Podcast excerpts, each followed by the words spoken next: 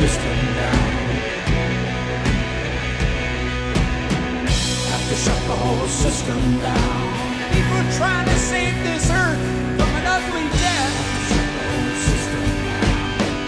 People trying to live working in a world to meet that threat. Have to shut the whole system down. All around the planet, there's a blindness that just can't see.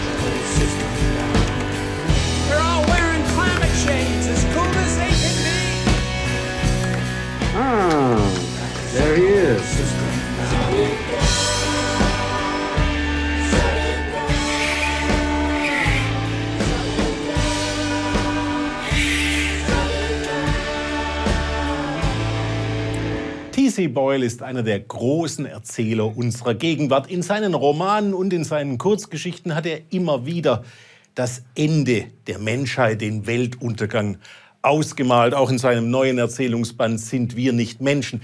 Gern hätte ich ihn an einem seiner liebsten Aufenthaltsorte getroffen, also an den Hunderennbahnen und den übel beleumundeten Bars an der kalifornisch-mexikanischen Grenze. Aber das ist in Corona-Zeiten nicht möglich und so sind wir über Internet bei ihm daheim in Santa Barbara zugeschaltet. Hi there, TC. Hello, Dennis. Welcome to California.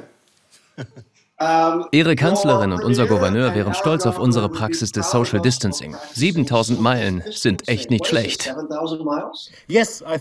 Das sollte reichen. Hätten Sie dieses Ende der Welt erwartet? Ich habe darüber oft geschrieben. Also ja, ich habe das seit vielen Jahren schon so vorhergesehen. Dennoch ist die Verunsicherung hierzulande katastrophal. Die Bars sind geschlossen. Bleeds. Uh, Es bricht mir das Herz, bars In dieser schweren Stunde bin ich in Gedanken bei Ihnen. uh, Aber auch in Deutschland haben die Bars geschlossen. Ich war verblüfft, in Ihrem gerade erschienenen Erzählungsband Sind wir nicht Menschen eine Geschichte zu lesen über einen Mann, der an einer hoch ansteckenden Krankheit leidet und sich weigert, seine Maske zu tragen. Hat Literatur mitunter prophetische Qualitäten? Is there such a thing as a prophetic quality of literature? Well, Dennis, you know me for Sie kennen mich ja nun schon viele And Jahre. Und leider verhält es sich so, write dass alles, was ich literarisch schreibe, früher oder später wahr wird. I'm trying to now Deshalb bemühe ich write mich jetzt nur noch idyllische uh, Handlungen zu erfinden, in denen alle vollkommen glücklich sind. Im Fall story, dieser Erzählung, die den Titel Der in- Flüchtling in trägt, hatte ich vor fünf Jahren in der Zeitung von einem Mann gelesen, der an multiresistenter Tuberkulose litt. Das kommt bei Obdachlosen häufiger vor. Sie erkranken an TB, gehen in eine Klinik, erhalten dort Medikamente, dann geht es ihnen besser, woraufhin sie die Medikamente absetzen, was wiederum ihre Körper in Fabriken zur Produktion ganz neuer, für uns alle tödliche Bakterienstämme verwandelt. Was mich nun in dieser Geschichte interessierte, war die Frage, dürfen die Behörden jemanden einsperren, der kein Verbrechen begangen hat? Wie hat sich der Alltag des Schriftstellers T.C. Boyle durch die Corona-Pandemie verändert? Well, Dennis, as you know, uh, aside from Lesungen fallen natürlich erstmal flach. Uh, Aber davon abgesehen halte ich mich ja ganz rigide an einen bestimmten Tagesablauf. Sie gehen ja immer mit Ihrem Hund Stubbs spazieren. Ich mache das auch mit meinem. Und zwar um 6 Uhr morgens. Dann gibt's Frühstück. Ich räume hinter meiner Frau auf.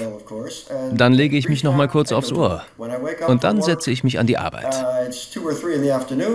Um 2 oder 3 Uhr am Nachmittag mache ich Schluss. Dann vertrete ich mir die Beine oder gehe am Strand spazieren. Das ist alles so wie immer. Was anders ist, und das haben wir schon während der Waldbrände in Montecito vor zwei Jahren erlebt, als wir einen Monat lang eine Ausgangssperre hatten, ist die plötzliche Stille.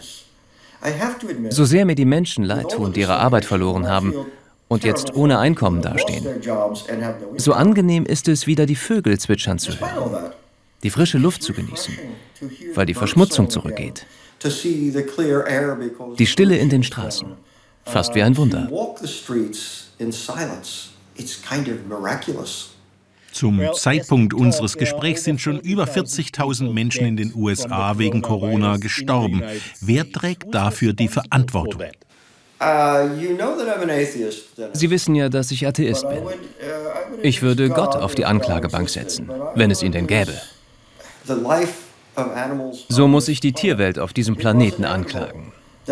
In Anbetracht unserer riesigen Überbevölkerung, unserer Promiskuität, unserer Fähigkeit, binnen Stunden von Land zu Land zu reisen, musste so etwas zwangsläufig uh, passieren.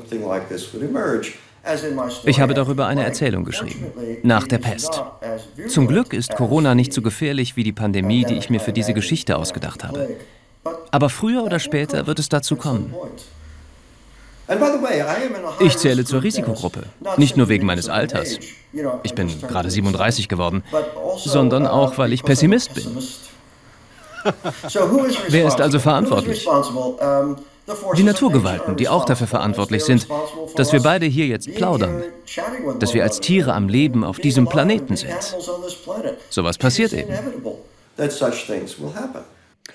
Wie glücklich ist denn der Staatsbürger T.C. Boyle mit dem Management der Krise durch ihren Präsidenten? Ich nenne ihn ja immer nur in Anführungszeichen unseren Präsidenten. Der Mann ist der Aufgabe nicht gewachsen, sagen wir so. Und wollen wir hoffen, dass seine absolute Missachtung menschlichen Lebens, sein Mangel an Mitgefühl und sein fehlender gesunder Menschenverstand für seinen Abgang bei den Wahlen im kommenden November sorgen. Provide an exit for him at the polls come November. Now, uh, final question, TC. Letzte Frage, TC. Welche Funktion hat Literatur in Krisenzeiten wie diesen? Gerade jetzt ist die große Stunde der Literatur gekommen. Wir sitzen in unseren. Häusern fest. Nie waren wir dringender auf Bücher angewiesen Uh, als what it jetzt. Literatur vertreibt uns nicht nur die Zeit. Sie lässt uns über uns selbst hinauswachsen. Ja, mehr noch. Sie kann in uns einen echten moralischen. Katzenjammer auslösen. Was ich während der Pandemie nun gelesen habe, war Camus die Pest und Cormac McCarthy's optimistische. Zukunftsvision Die Straße. Uh, uh, Stuart Onans Das Glück der anderen. Alles Bücher mit apokalyptischen Szenarios, die den Untergang der Menschheit durch ansteckende Krankheiten beschreiben.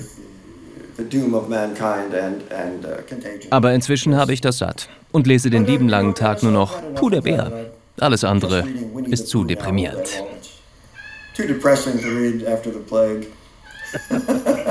TC, thank you so much for talking with me. As always, Dennis, thank you. Sind wir nicht Menschen? Der neue Erzählungsband ist in der deutschen Übersetzung von Annette Grube und Dirk van Gunsteren im Hansa Verlag erschienen. Starke Geschichten für heftige Zeiten.